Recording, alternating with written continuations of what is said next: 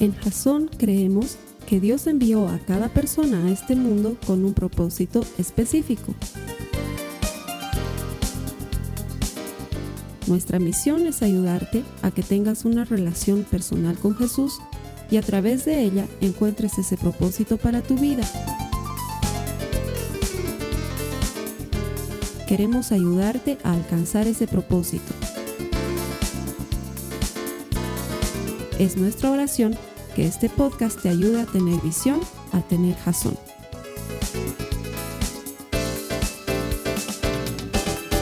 Quiero darte la bienvenida a los servicios de Jazón en línea. Para ti tenemos preparado hoy un servicio muy especial porque estamos en la tercera semana de una serie que a muchos les parece interesante, pero también atemorizante, que les parece eh, como que tiene mucho de misterio y al mismo tiempo mucho de miedo, porque le hemos decidido titular El fin, y la verdad es que lo hemos hecho así a propósito. Somos unos amarillistas extremos y nos encanta llamar la atención de la gente. Y entonces es increíble cómo cuando hablas del fin, la gente está interesada en escuchar del fin, y vamos a hablar del fin desde el punto de vista bíblico. Eh, para los que están pensando que la, la vida se termina este 21 de diciembre, tengo que decirles que no, no se termina. Eh, la vida va a continuar, así que los que estaban pensando que se iban a librar de sus deudas bancarias, lo siento, van a tener que seguirlas pagando el 2013, la vida continúa. Vamos a comenzar nuestra tercera semana del fin. El tema de hoy se llama Una foto del Apocalipsis y lo que quiero intentar en media hora es pasar por todo el Apocalipsis, en media hora. No sé si se pueda, pero voy a hacer mi mayor esfuerzo porque lo logremos. Ahora, la idea es que si tú has venido a Jason o si estás conectado en línea, puedas tomar notas de lo que voy a hablar hoy día, porque estoy seguro que mucho de lo que voy a hablar lo vas a querer volver a leer. No te va a dar tiempo para entender toda la información que vamos a recibir, aunque voy a ser muy práctico, pero sí te voy a dejar unas citas ahí en la pantalla para que las anotes y las leas más adelante. Esa es la idea.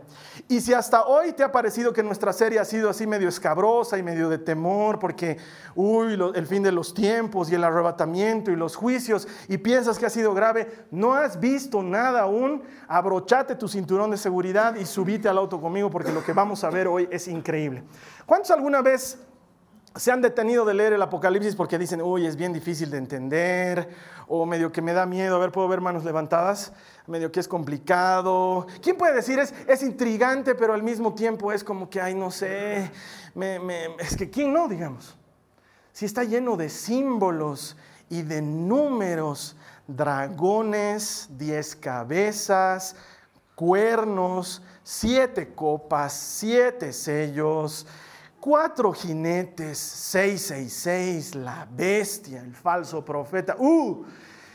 Da miedo.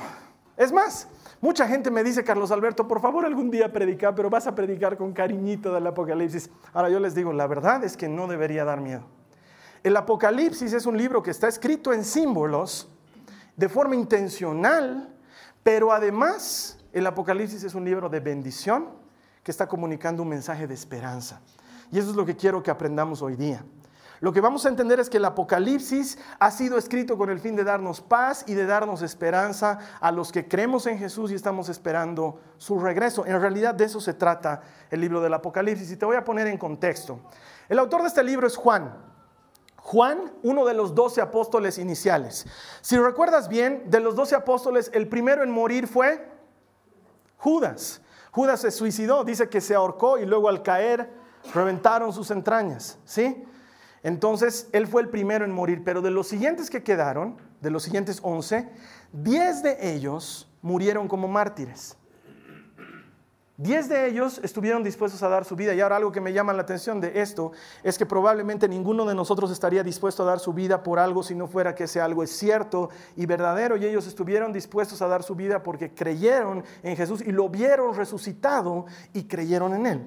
¿Sí? Ahora de estos, el único que queda es Juan, que no ha muerto todavía, es más o menos el año 95 después del nacimiento de Jesús, y resulta ser que hay un emperador que aparece y dice, me van a adorar como si fuera Dios, y Juan lo ve y dice, eh, eh, yo he visto a Dios, lo conozco, y tú no eres Él. Y entonces lo castigan a Juan y lo mandan exiliado a una isla en Patmos.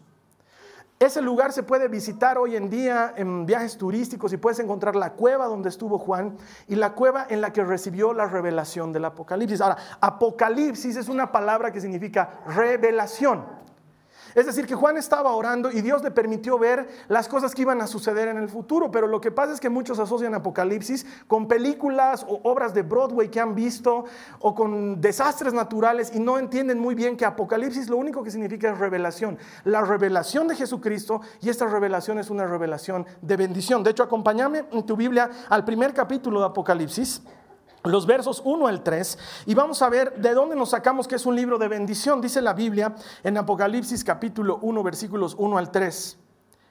Esta es una revelación de Jesucristo, la cual Dios le dio para mostrar a sus siervos los acontecimientos que deben suceder pronto. Él envió a un ángel a presentarle esta revelación a su siervo Juan, quien relató con fidelidad todo lo que vio. Este es su relato de la palabra de Dios y del testimonio de Jesucristo. Y presta atención a lo que dice el verso 3. Dios bendice al que lee a la iglesia las palabras de esta profecía y bendice a todos los que escuchan el mensaje y obedecen lo que dice porque el tiempo está cerca. Lo primero que podemos aprender del Apocalipsis es que es un libro de bendición. Dice que bendito el que lo habla delante de la comunidad y bendita la comunidad que escucha de ese mensaje. O sea que ya por el hecho de estar conectado aquí o por el hecho de haber venido a la iglesia, hoy Dios te bendice y me bendice porque estamos compartiendo la revelación de Jesucristo. Y cuando leemos el Apocalipsis entendiendo que se trata de Jesús y solamente de Jesús, que no se trata de otra cosa sino de Jesús y de presentárnoslo como es Él y como ha de venir, entendemos que el Apocalipsis es un libro de bendición y no de miedo.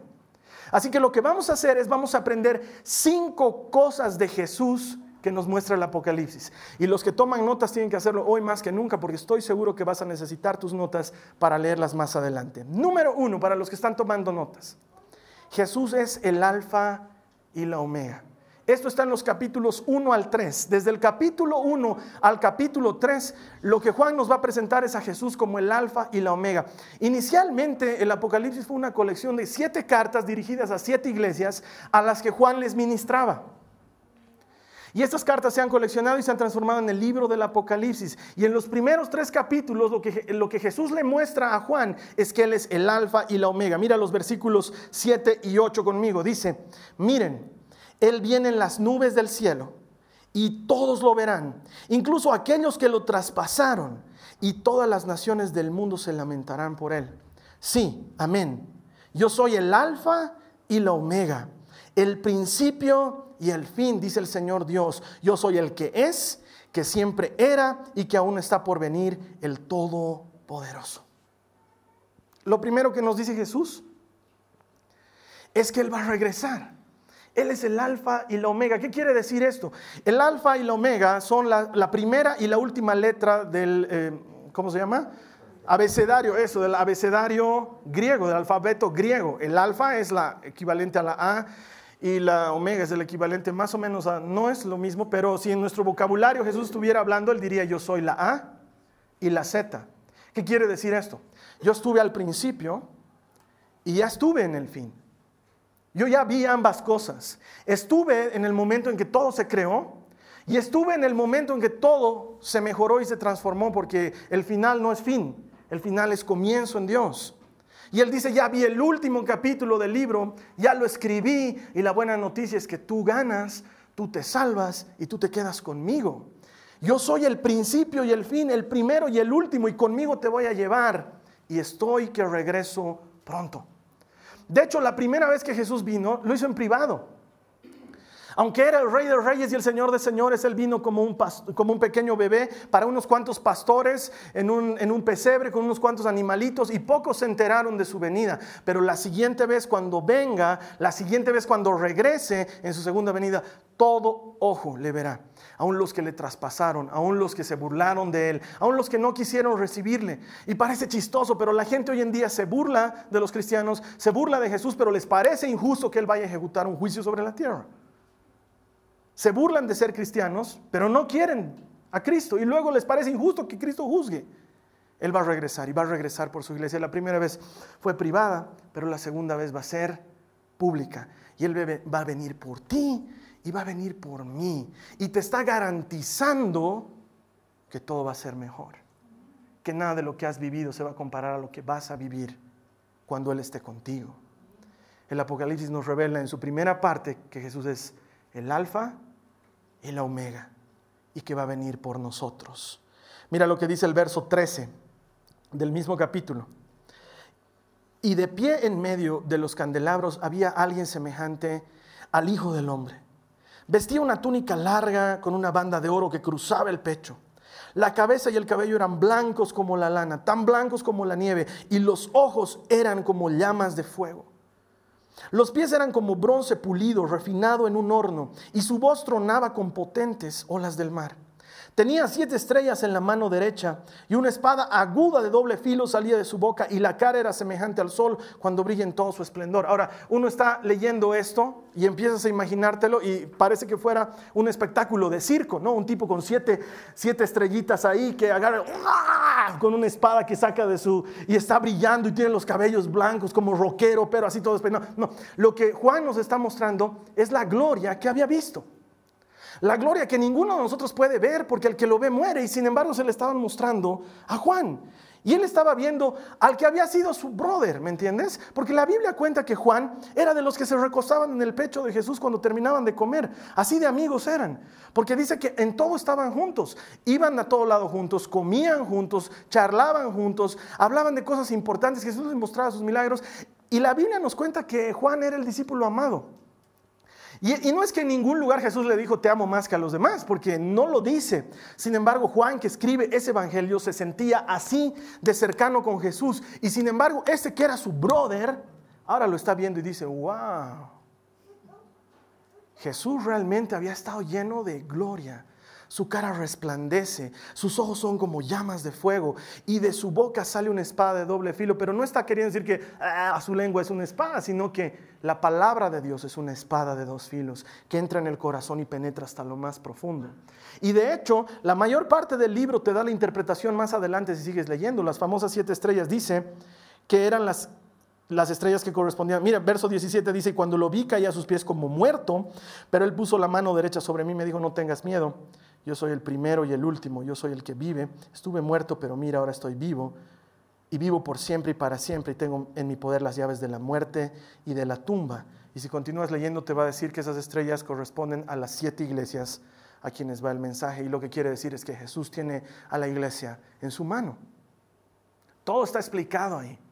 Entonces, el Apocalipsis está lleno de símbolos y está lleno de, de cosas que parecen fantásticas, pero están puestas ahí con una intención específica. La segunda parte para los que están tomando notas. Desde el capítulo 4 hasta el capítulo 5, lo que el Apocalipsis nos muestra es que Jesús es el Cordero de Dios. Y cuando nos muestra que es el Cordero de Dios, nos está enseñando que Él es el único digno de abrir el rollo. Ahora probablemente digas tú, ¿qué rollo? ¿De qué me estás hablando? No entiendo, este es otro rollo. Te voy a explicar claramente lo que está hablando. En esos pasajes resulta ser que se saca una especie de pergamino, un rollo, y en esa época, no sé si alguna vez has lacrado un documento, pero cuando lacras un documento tienes que hacer caer una, es una cosa que tienes que derretirla y se vuelve líquido y cae sobre el papel, y antiguamente ponían un sello sobre, ese, sobre esa cosa líquida que al secarse dejaba la marca del sello, y este pergamino, este rollo que era una suerte de testamento, algo así como, como una herencia, tenía siete sellos. Y entonces en el cielo agarran y dicen, ¿quién es digno de abrir los sellos del pergamino? Y como que en el cielo agarran todos y se miraban unos a otros y tú puedes decir, no, no. Y dice que Juan ve esto y se deprime. Se deprime y llora. Y dice, no puede ser que no haya nadie digno de abrir esto. Y un ángel se le acerca a confortarlo y le dice, mira, mira quién lo va a abrir. Y vamos a ver lo que dice en el capítulo 5, los versos 6 y 9, vamos a saltar. Dice, entonces vi a un cordero que parecía que había sido sacrificado pero que ahora estaba de pie entre el trono y los cuatro seres vivientes y en medio de los veinticuatro ancianos. Vámonos al verso 9, dice, y cantaban un nuevo canto con las siguientes palabras, tú eres digno de tomar el rollo y de romper los sellos y abrirlo, pues tú fuiste sacrificado y tu sangre pagó el rescate para Dios de gente de todo pueblo, tribu, lengua y nación. Ahora, probablemente todavía esto no haya encajado en tu cabeza. En el Apocalipsis, solo en el Apocalipsis se lo llama Cordero de Dios 28 veces a Jesús. Y esto es una figura poderosa para los que eran entendidos en esa época de lo que estaba pasando. No sé si te acuerdas, pero cuando Jesús está por ser bautizado, Juan el Bautista grita, he ahí el Cordero de Dios que quita el pecado del mundo. Y los lectores de este pasaje seguro estaban muy familiarizados con eso que había pasado con Jesús, pero todavía estaban más familiarizados con lo que había sucedido en el Antiguo Testamento casi seis mil años atrás, cuando los israelitas tuvieron que pasar el mar rojo en seco. ¿Se acuerdan? La noche anterior, Dios le dice a Moisés, voy a enviar una plaga. Y esta plaga consiste en que mi destructor va a pasar por todo Egipto y va a matar a todo primogénito. Y si los israelitas quieren salvarse de esta destrucción, tienes que sacrificar un cordero inocente, lo vas a matar, ese cordero te lo vas a comer en la noche, pero con la sangre de ese cordero vas a pintar el dintel de tu puerta y vas a dejar una marca en tu puerta. Y cuando el destructor pase, verá la marca de sangre y no matará a nadie en esa casa. Y ahora no sé si te imaginas lo que pasa aquí, pero si tú pones un poco de sangre en la parte de arriba de una puerta y luego le pasas una mano así, ¿qué crees que va a pasar después? Esa sangre que has puesto ahí arriba va a empezar a chorrear.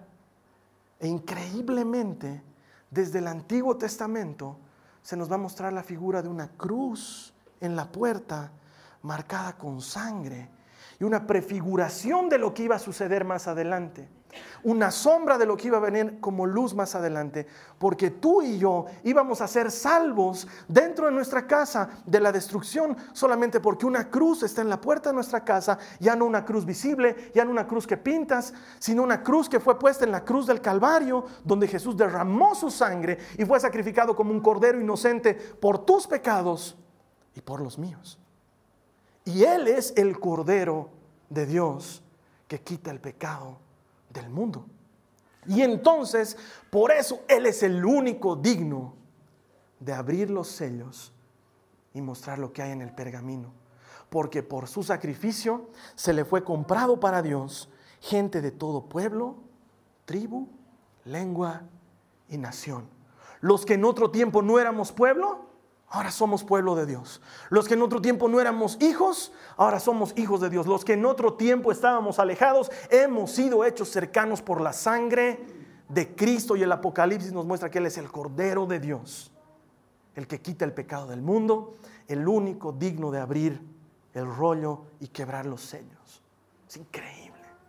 ¿Te das cuenta que el Apocalipsis es increíble? Está revelándonos la promesa y el trabajo del Padre desde el Génesis. Y vamos a seguir, adelante. Número 3. Desde los capítulos 6 hasta el 18 es cuando el Apocalipsis se vuelve loco.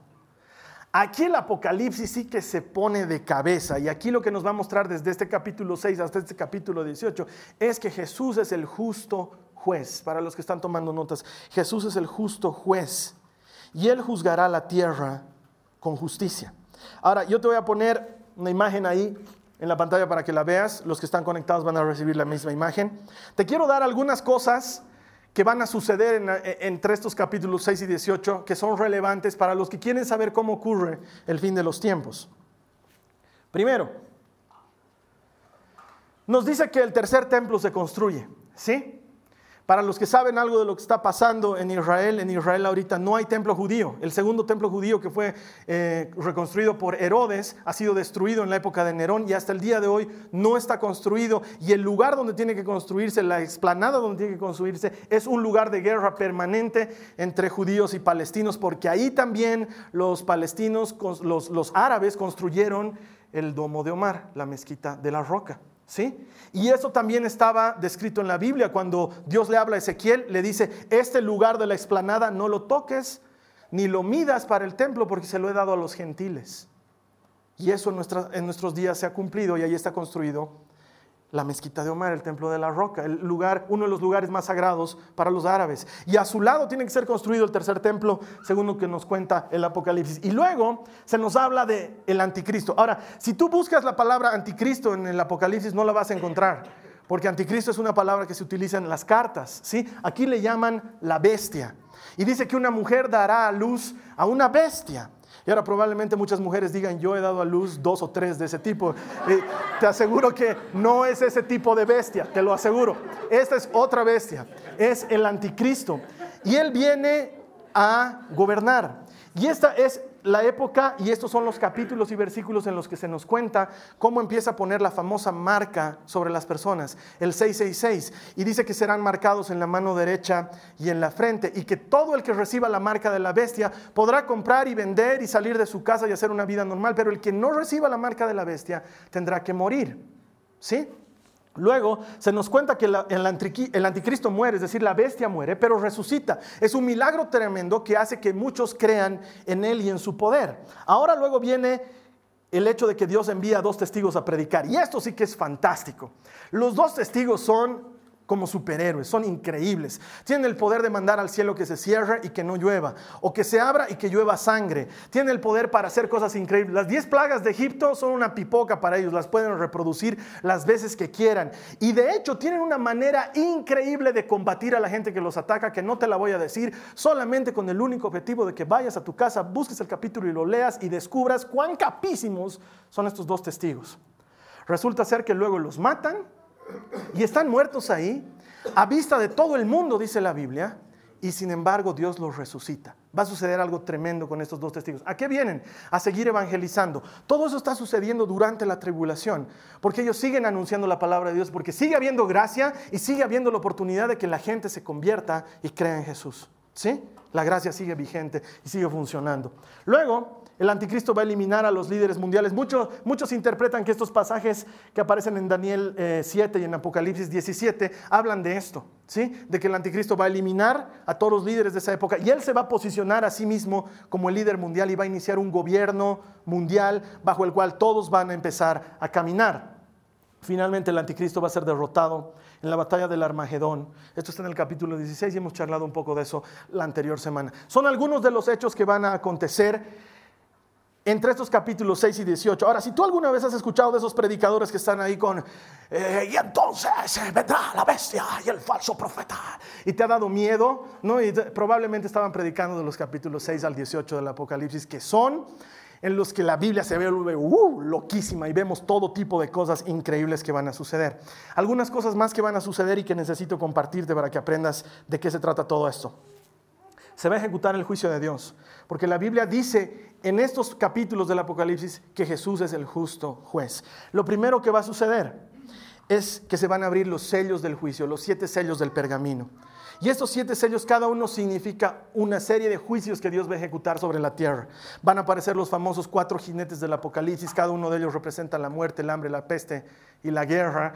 Y van a ver, eh, ahí es cuando aparece la luna bañada en sangre, y ahí es cuando hay una masacre mundial a causa de las guerras, porque salen estos jinetes. Y cuarto de la población va a morir o por hambre, o por plagas, o matados por bestias salvajes.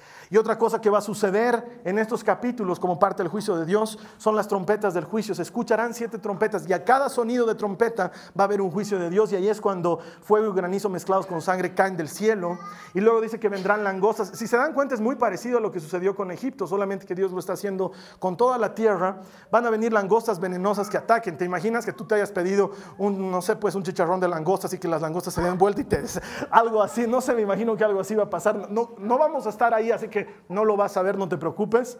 Dice que un tercio de la vegetación se destruye, lo siento para mis queridos ecologistas, pero eso es lo que va a suceder. Un tercio de los animales marinos van a morir y un tercio del agua va a estar contaminada, así que un tercio del mundo va a morir a causa del agua que va a estar contaminada. Son parte de, lo que, de las cosas, de los juicios que ejecuta Dios en base a los sonidos de las trompetas. Y luego vienen las copas de la ira. Se llaman así, las copas de la ira de Dios. Y Dios sigue ejecutando su juicio. Y dice aquí que la gente que tiene la marca de la bestia va a empezar a tener llagas en su cuerpo en todo su cuerpo. Y el agua se va a convertir en sangre y entonces todo lo que contiene el agua se va a morir porque no va a poder sobrevivir en eso. Ya no vas a poder beber el agua que hay y que, sale incluso del grifo. O sea que los que están diciendo, ay, el agua, no tienen idea lo que está pasando. Están cuidando algo que igualito se va a arruinar y el sol va a quemar a las personas y van a haber enormes terremotos y terribles granizos de hasta 100 libras. Y ahora yo sé que muchos de ustedes lo que están pensando ahorita es, qué feo. Estaba bonito hasta el punto número dos, pero este punto ya realmente no me gustó, Carlos Alberto. Y probablemente haya más de uno que esté pensando, no es justo. Pero si estuviste con nosotros la semana pasada, debes recordar muy bien de qué se trata la justicia de Dios. Porque estoy seguro que en un momento o en otro, cuando tú has visto que alguien ha ejecutado injusticia en contra de alguien, es decir, cuando alguien ha cometido un delito, alguien ha abusado de alguien, alguien ha hecho algo que no debía hacer, no sé, golpear a un niño, maltratar a una mujer, robar algo, tú dices, alguien debería pagar por eso, no es justo. Y lo que aquí está sucediendo es que Dios viene y hace justicia sobre los que le rechazaron y decidieron ir en contra de él. Y eso es justo. Es justo porque todo el mundo hoy en día sigue teniendo la posibilidad de creer en Él, de arrepentirse y de volver a Él. Y sin embargo la gente decide no hacerlo todos los días. Todos los días decidimos por algo en lugar de Jesús. Y luego queremos estar con Jesús. No tiene sentido. Todos los días le damos la espalda y luego queremos que Él nos lleve a su casa. No tiene lógica. No tiene sentido. Y sin embargo, bajo ese, bajo ese modelo nos queremos mover. De hecho, hasta mis hijas saben que cuando alguien hace algo malo, merece un castigo. De hecho, el otro día empecé a renegar en mi casa y empecé a levantar la voz. Y la Nicole vino y me dijo, papi, no se grita. Creo que te toca tu rincón del castigo. y hasta mi hija que tiene cinco años sabe que cuando alguien hace algo que está mal, merece un castigo. Y Dios es justo y salvará a los que en él crean, pero a los que le rechacen no los salvará. Es la verdad. Es la verdad. Mira lo que dice Apocalipsis 16, 5. Dice, y oí que el ángel tenía autoridad sobre todas las aguas y decía, oh, santo, el que es y que siempre era, tú eres justo porque has enviado estos juicios. Lo que vas a hacer, Dios, es justo. Es lo que correspondía desde siempre. Y lo sabíamos y muchos decidimos no hacerte caso. Punto número cuatro para los que están tomando notas. El Apocalipsis desde el 19 hasta el 20, los capítulos 19 al 20 nos muestran que Jesús es el rey de reyes y que va a regresar con su iglesia. La primera vez que Jesús vino, vino por su iglesia y la segunda vez va a venir con su iglesia. Mira lo que dice el capítulo 19, los versos 11 al 16. Dice, entonces vi el cielo abierto y había allí un caballo blanco ¿Cuántos saben que los héroes que regresan en las películas siempre regresan en un caballo blanco? No, no saben, ok.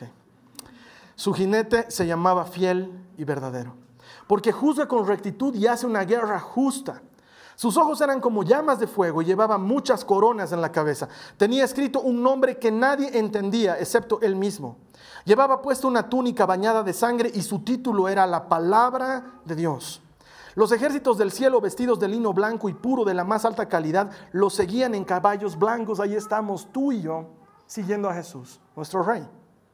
De su boca salía una espada afilada para derribar las naciones. Él las gobernará con barra de hierro y desatará el furor de la ira de Dios, el Todopoderoso como el jugo que corre del lagar. En la túnica a la altura del muslo estaba escrito el título Rey de Reyes y Señor de Señores. Y aquí es cuando Jesús con toda su iglesia, con todos los que hemos creído en Él, con todos los que hemos trabajado por su reino, regresamos para que Él instituya su gobierno de mil años. Y Él es el rey de reyes y el señor de señores. Y en algún momento Pablo decía, todo ojo le verá y toda lengua confesará que Jesucristo es el Señor para gloria de Dios Padre. Y este es ese momento cuando Él regresa con su iglesia y hace las cosas como tenían que ser desde el principio. Y la Biblia dice que Él regresará contigo y conmigo. De eso se tratan los capítulos 19 al 20. Y los últimos capítulos, los 21 y 22, para los que están tomando notas, el quinto punto. Jesús es el novio y Él viene a tomar a su novia y llevarla a su nueva morada. Como hace un novio cuando se casa con una mujer. La lleva a vivir a una nueva casa. Ahora, si tú te has casado con alguien, la has llevado a vivir a la casa de tus papás, mm, mala idea. ¿Sí? Solamente por decirte, ¿no? Pero volviendo al tema, Jesús se la lleva a una nueva casa, cielo nuevo y tierra nueva, dice la Biblia. Algo que ojo no ha visto, que no ha oído el oído del hombre, es lo que ha preparado Dios para los que le creen. Y esto nos lo cuenta Apocalipsis. Vámonos al capítulo 21, los versos 9 al 10. Dice, entonces uno de los siete ángeles que tenían las siete copas con las últimas siete plagas, se me acercó y me dijo, ven conmigo, te mostraré a la novia, la esposa del Cordero. Así que me llevó en el espíritu una montaña grande, alta, y me mostró la ciudad santa, Jerusalén, que descendía del cielo, desde la presencia de Dios. La ciudad no tiene necesidad de sol ni de luna, porque la gloria de Dios ilumina la ciudad y el Cordero es su luz. Es lo más próximo que podía decir Juan para ayudarnos a entender lo que estaba pasando. Pero ¿te imaginas cuánta luz debe tener una persona para que no haga falta lumbreras en ese lugar porque Él mismo será nuestra iluminación? Y dice que será una cosa completamente nueva, una nueva Jerusalén que desciende del cielo, porque ya habíamos visto la semana pasada, lo anterior había pasado, la tierra, el mar y todo lo que existía había pasado. ¿Sí? Eh, y si bien tenemos que cuidar nuestro planeta porque es algo que Dios nos dio, los que están esperando salvar las ballenas están en otra. Es la verdad, es la verdad. Va a ser hecho todo nuevo. Una tierra donde no haya maldición, donde las cosas no sean difíciles de hacer, donde no sea hasta difícil atarte tu zapato y digas, ¿por qué es tan difícil? Porque ya no vas a estar bajo la maldición del pecado. Y sigue hablando en el capítulo 22, mira lo que dice. El espíritu y la esposa dicen, ven. Que todos los que oyen esto digan, ven. Todos los que tengan sed, vengan.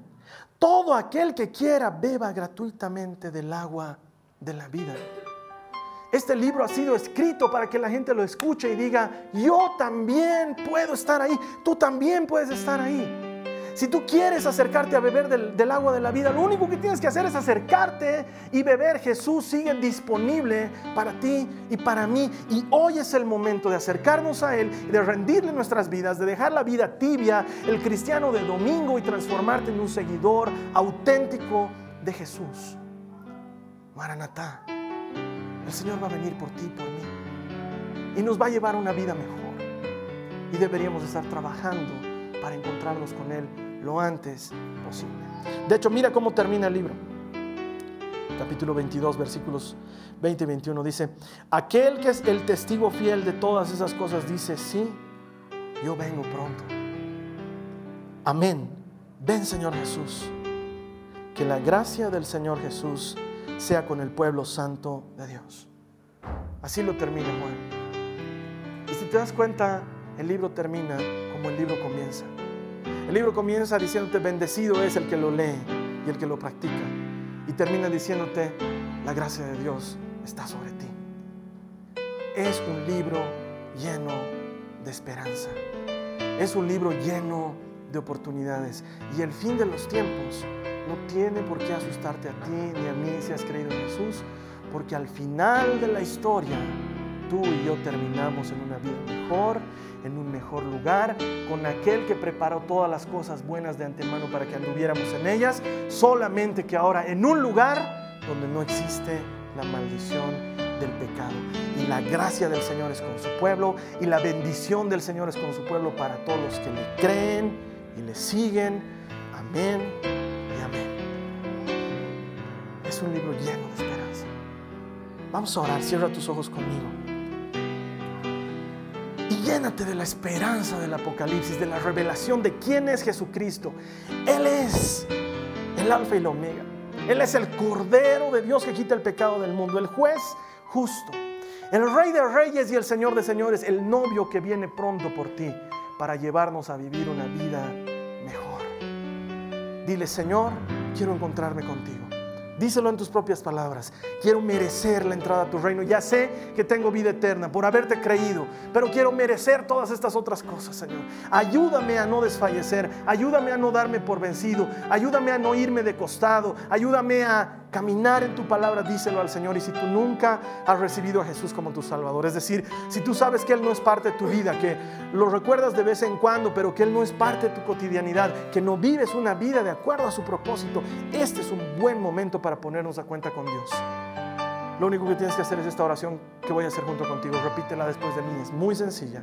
Dile, Señor Jesús, te pido perdón por todos mis pecados. Y te entrego mi vida así como está para que a cambio me des esa vida nueva que has preparado de antemano para mí. Te creo. Díselo a Él, te creo. Creo en tu palabra, en tus promesas y en que Dios te resucitó de entre los muertos. Si tú has hecho esta oración, la Biblia promete que has nacido de nuevo eres una nueva criatura. Las cosas viejas pasaron, todas son hechas nuevas.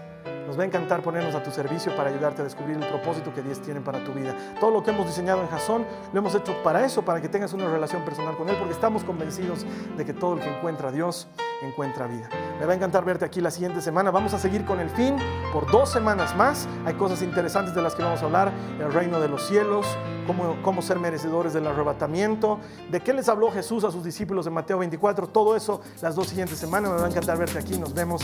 Que Dios te bendiga. Gracias. Amén. Amén. Esta ha sido una producción de Jason Cristianos con Propósito. Para mayor información sobre nuestra iglesia o sobre el propósito de Dios para tu vida, visita nuestro sitio web www.jason.info. Allí encontrarás muchos recursos para animarte en tu relación con Dios, enseñanzas, nuestro blog, prédicas y mucho más. Te lo deletreamos www.jazon.info. También puedes visitarnos en nuestro sitio en Facebook www.facebook.com barra Que Dios te bendiga abundantemente. Muchas gracias.